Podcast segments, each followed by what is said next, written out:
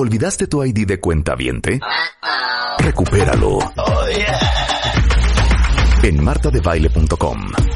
Y participa en todas nuestras alegrías. Marta de Baile 2022. Estamos de regreso. Y estamos donde estés. Oigan, eh, es, es verdad, ever, eh, everda, como dice una, una cuñada mía, everda, everda, el corazón. Por eso invitamos al doctor Manlio Fabio Márquez, él es cardiólogo, es especialista en arritmias, es miembro de la Sociedad Interamericana de Cardiología, de la Academia Nacional de Medicina, del Sistema Nacional de Investigadores de la Heart Rhythm Society y coordinador de la Alianza contra la Muerte Súbita Cardíaca. O sea, el señor de corazón sabe un poco. Eso es lo que quiero decir. Oigan, en México está traumante. 121 mil mexicanos, Manlio, se mueren por enfermedades cardiovasculares. Así es, es, eh, es un gran problema de salud pública a nivel mundial. Una de cada tres personas a nivel mundial muere por enfermedades del corazón o cerebrovasculares, que se, se agrupan actualmente porque tienen algunos mecanismos en común, el corazón y el cerebro, y, y la cifra es altísima, ¿no? Para, para todo el mundo es de 17 millones de muertes anuales. Anuales. Y Anuales. calculan que para el 2030 van a ser 23 millones. Así es, exactamente. Está subiendo impresionantemente debido al aumento de los factores de riesgo. Ahora, les voy a decir que es lo más traumante de todo, cuentavientes, y esto sí es bien, bien, bien en serio. Antes, Manlio, el infarto era muy masculino. Así es. Hablemos de las mujeres y el corazón hoy. el estilo de vida que se llevaba antes eh, hacía que era mucho más frecuente el infarto o la cardiopatía isquémica, como le llamamos nosotros, en los hombres que en las mujeres. Pero ese estilo de vida ya cambió. Sí, claro, pues es que, perdón, perdón, no es por intrigar, No. pero sentadas en una mecedora tejiendo, pues estaba bien difícil que nos diera un infarto.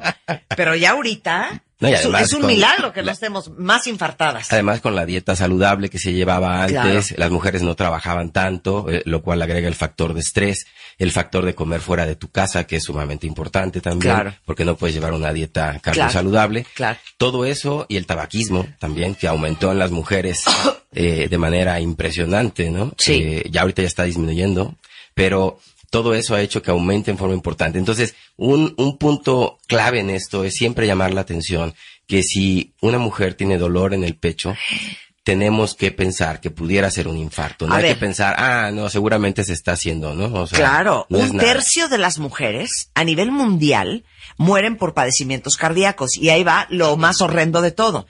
El primer año después de un infarto, las mujeres tienen 50% mayor probabilidad de morirse que los hombres. Así es. ¿Por eh, qué? Si una, si un, si una persona tiene un infarto, tiene entre un 5 y un 10% de probabilidad de morir al año después del infarto, que es bastante elevado.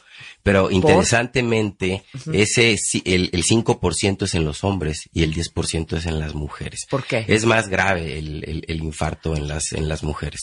No hay una explicación, se piensa que pudiera ser por las hormonas, pero no se sabe exactamente por qué. La otra explicación que existe es que las mujeres no son atendidas a tiempo.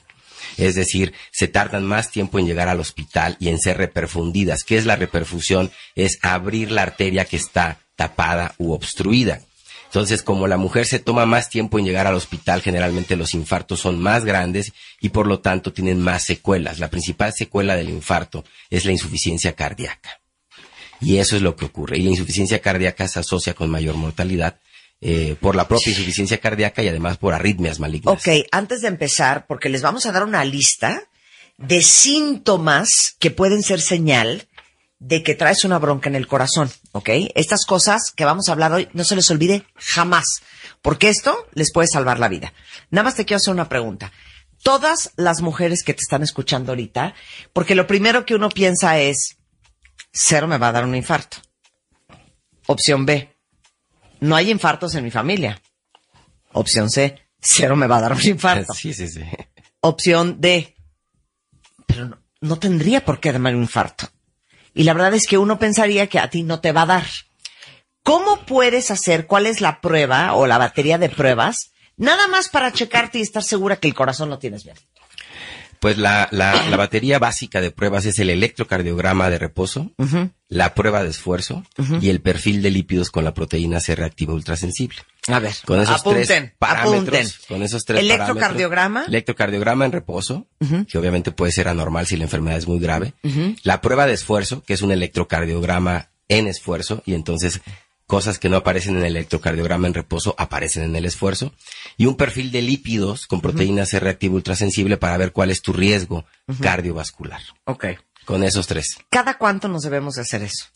A partir de los 45 años en los hombres, de los 50 años en las mujeres, tiene que ser cada tres años. Cada tres años. Cada tres años. Mínimo. Ahora, pudiste haber salido muy bien y que te, y, y que te dé un infarto. Sí, esa es, esa es una, es una de las grandes críticas que, que, que tiene la medicina, ¿verdad? Porque pues la medicina no es exacta.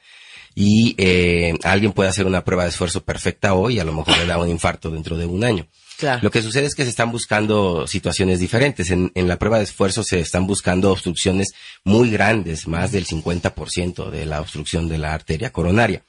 Pero alguien puede tener una obstrucción más chiquita, de un 10, de un 20%, no sale en una prueba de esfuerzo, pero eh, esa obstrucción sí se puede intuir que exista a través de los factores de riesgo asociados. Si el paciente es hipertenso o es diabético y aparte de eso tiene el perfil de lípidos anormal, tiene mucho colesterol malo, poco Sí. colesterol bueno y tiene la proteína C reactiva eh, elevada, ese Claro. paciente puede tener una pequeña placa y necesita tratamiento antes de que le vaya a dar el infarto. Bueno, a ver, cuentavientes. Miren, antes de empezar ya les voy a pasar un teléfono. ¿Se acuerdan que estamos haciendo un directorio de especialistas?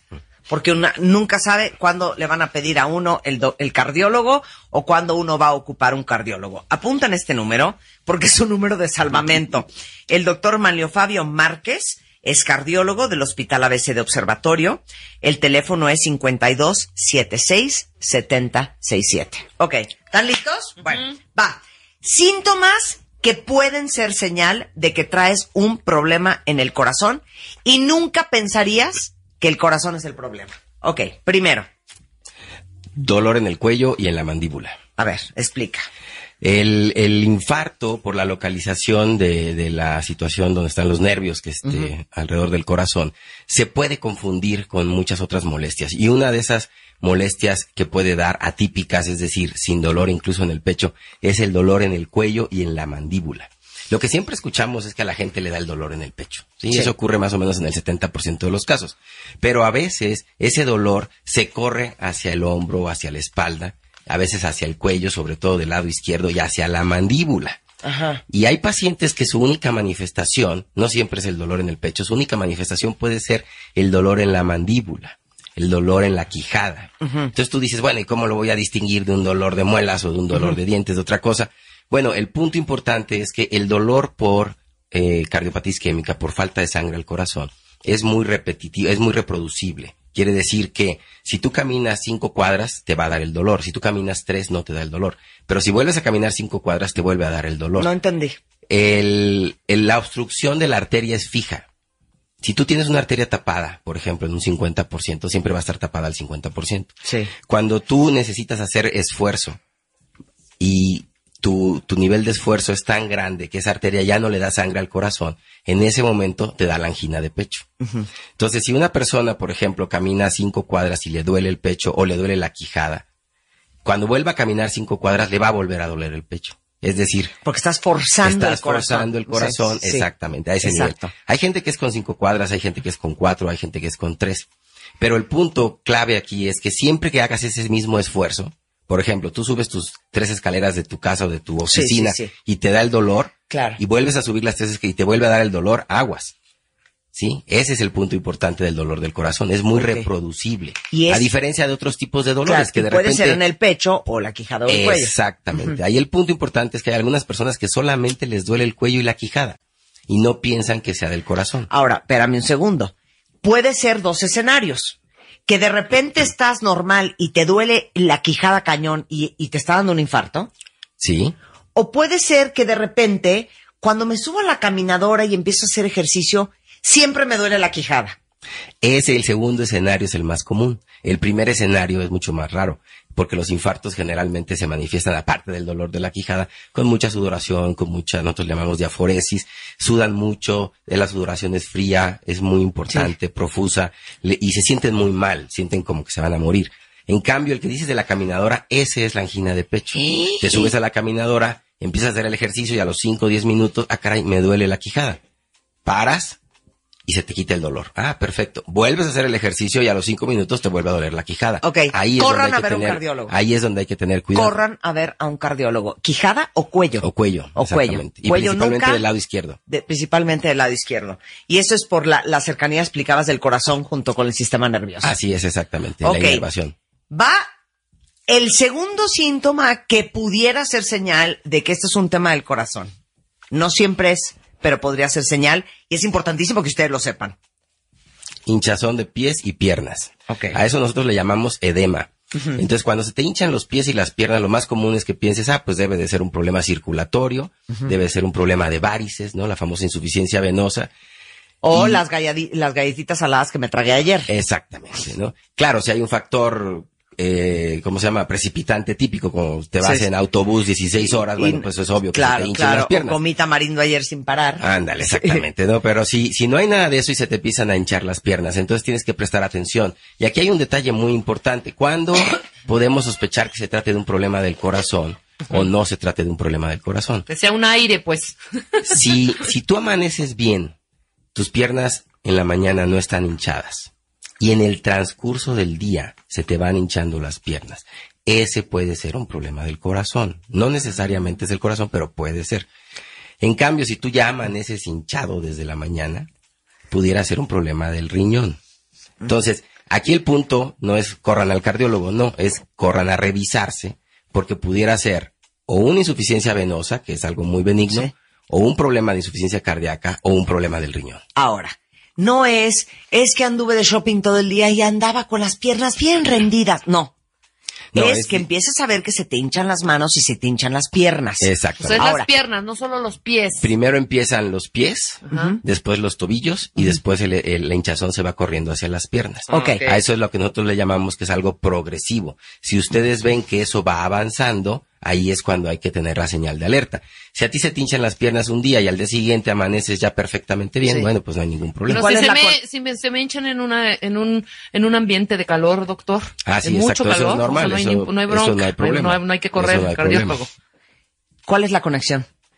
La conexión es que hay una enfermedad cardíaca que se llama insuficiencia cardíaca, que ya la mencioné. Hay muchas causas de insuficiencia cardíaca. Tal vez la más importante es el infarto, pero hay muchas otras. Y esta insuficiencia cardíaca es que el corazón no está bombeando bien la sangre. La sangre entonces ya no circula bien y por eso se estanca en las piernas. Las Obviamente en las extremidades. Después se van a hinchar también las manos, se puede hinchar el hígado y después cuando llega a hincharse el pulmón, es decir, que se acumula agua en el pulmón, Uy, no, ya. entonces ya. falta aire.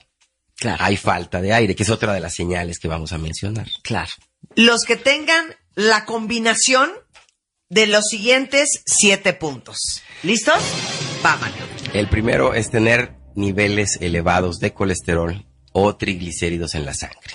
Lo que llamamos nosotros dislipidemia, es decir, alteración en los lípidos en la sangre, que se produce por una alteración en el metabolismo, nos falta una enzima y entonces se convierte el colesterol, en vez de convertirse en colesterol bueno, se convierte en colesterol malo. Claro. Y lo que consumimos de grasa se, eleva en la sangre como triglicéridos. Y eso se va depositando al interior de la pared de las arterias, que es algo que yo siempre les digo a mis pacientes. No piensen que la aterosclerosis es que el colesterol se pega como si fuera sarro. No, no es así. El colesterol y los triglicéridos se meten adentro de la pared de la arteria y empiezan a disminuir la luz de esa arteria. Ese es el gran problema. Hasta que se te tapa, Hasta no que se pasa el- tapa el- la no pasa sangre la y te da un infarto. Así es, exactamente. Entonces, todos los que tienen niveles elevados de colesterol y triglicéridos, muy bien los que lo saben y se cuidan, muy mal los que nunca se han hecho una prueba de colesterol, porque aparte en México, como si comiéramos como en Japón, Sí, ¿verdad? ¿no? Puro como si no comiéramos grasa.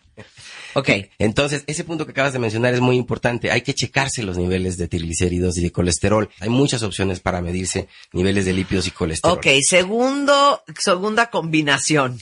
Tener la presión arterial alta, es decir, ser hipertenso. Acuérdense que hay dos tipos de hipertenso. El hipertenso sistólico es cuando se eleva la cifra que está arriba. Por ejemplo, el 120 en vez de ser 120 es 140 para arriba. Y el hipertenso diastólico que se eleva la cifra de abajo. La de 80 en vez de 120-80 tiene 120-90 o de 90 para arriba. Entonces, arriba de 140 de la alta y arriba de 90 de la baja, ya eres hipertenso. Si te lo miden dos veces y estás con esas cifras altas. Entonces, eso es, también es algo que hay en muchos lugares, ya hay aparatitos donde tú le pones una moneda de cinco pesos y te mide la presión arterial, o puedes ir a la farmacia donde con tal de venderte la medicina, pues también te checan la presión arterial Sí, sí, gratis, sí. ¿no? Digo, hay muchas opciones que tenemos, ¿no? Y, y, y hay que checarse la presión arterial, repito, en los hombres a partir de los 45 años, en las mujeres a partir de los 50 años. Ok. Tercer punto, cuentavientes. La diabetes. La diabetes mellitus es una enfermedad que todos conocemos, ¿no? De ¿Es la deficiencia uno o de la dos? insulina. La dos, ¿no? La Porque la, dos. la uno es este, la de los niños, es mucho más complicada. No, la diabetes mellitus tipo 2 que se presenta en el adulto, que a la gente se le sube el azúcar, no siempre se te sube el azúcar hasta 200 y tienes todos los síntomas característicos de la diabetes. Actualmente, la cifra para considerar a alguien diabético es arriba de 126 miligramos por decilitro, que no es tan elevado. Puede haber mucha gente sí, como dicen por ahí, caminando en la calle con cifras arriba de 126 y no tener prácticamente ninguna molestia. Entonces, ¿qué hay que hacer nuevamente? Hacerse un chequeo de la glucosa en sangre. Te puedes incluso hacer lo que, lo que llaman una glucemia capilar, que es más conocido como dextrostix, porque ese fue el nombre original con el que empezó. Un piquetito en la yema de tu dedo y te miden el azúcar. Y ya si sale alta, bueno, pues vas a que te hagan tu examen completo de azúcar en un laboratorio, que te lo tomen en la vena y todo eso. Pero el punto aquí importante es que nosotros en, en México tenemos, los mexicanos, mucha predisposición a la diabetes. Y eso es algo que hay que tomarlo en cuenta. Si tú tienes un familiar diabético, tu papá, tu mamá o incluso un tío, tienes que estar muy pendiente de tu azúcar. Claro, la otra manera de controlar las cosas, como siempre, es la dieta. Si haces una dieta baja en carbohidratos, pues vas a disminuir tus riesgos de que te dé diabetes. Pero no está por demás checarse y es algo que se hace en muchos lados. Ok. Cuarto punto. Ven, Rebeca, aquí nos hablan. A ver, Ahora, ahora, ahora sí voy a meterme en problemas. tabaquismo. A ver, nada más te voy a hacer una pregunta. Ok, Rebeca y yo fumamos. Y muchos otros cuentavientes. Aquí no se vengan aquí a, a lavar las manos, ¿eh? Ok, si fumas, pero muy bien el colesterol, es más, eres de presión más baja que alta, no tienes diabetes, este, no estás obeso y haces ejercicio, ¿qué nos ofreces? como dicen, como dice la gente, ¿no? Y creo que se aplica. ¿Se puede compensar? Sí, sí se puede compensar.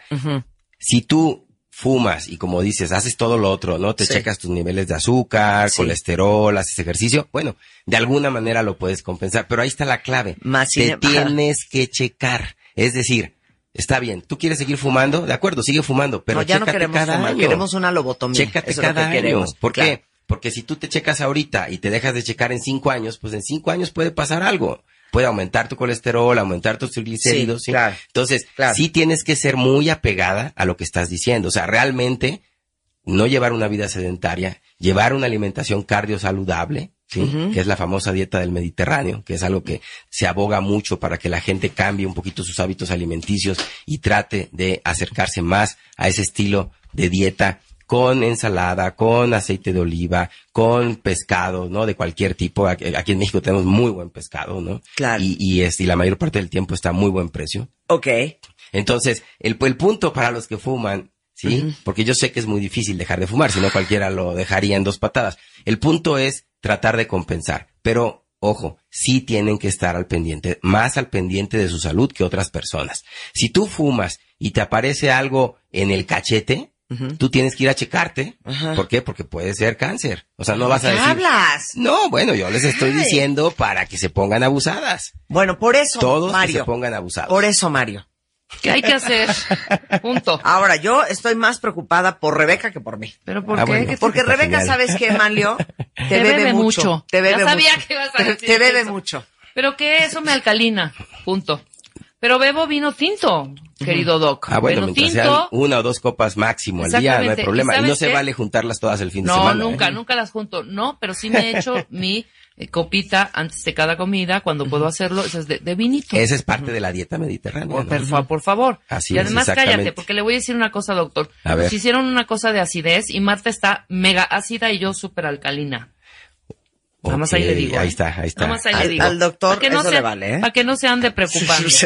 ok, Gracias, Manlio. Gracias por siempre preocuparte por nosotros y por siempre, pues, destruir un día que había empezado muy bien con una música bien bonita. Exactamente. No, les digo una cosa, es tan importante hablar de esto y felicito a todos los que no se distrajeron, no se limaron las uñas, este, no se pusieron a comprar chicles en el semáforo y que sí pusieron atención, porque uno nunca sabe, ya olvídate de que te pase a ti, nunca sabes cuando estés junto a alguien que tenga cualquiera de los síntomas eh, que, que, mencionamos al principio, dolor en la mandíbula, en el cuello, que se le hincha las piernas, que le faltó el aire, que tenía dolor en la boca, el estómago, y que gracias a lo que aprendimos hoy con el doctor Manlio Fabio, le podamos salvar la vida a alguien.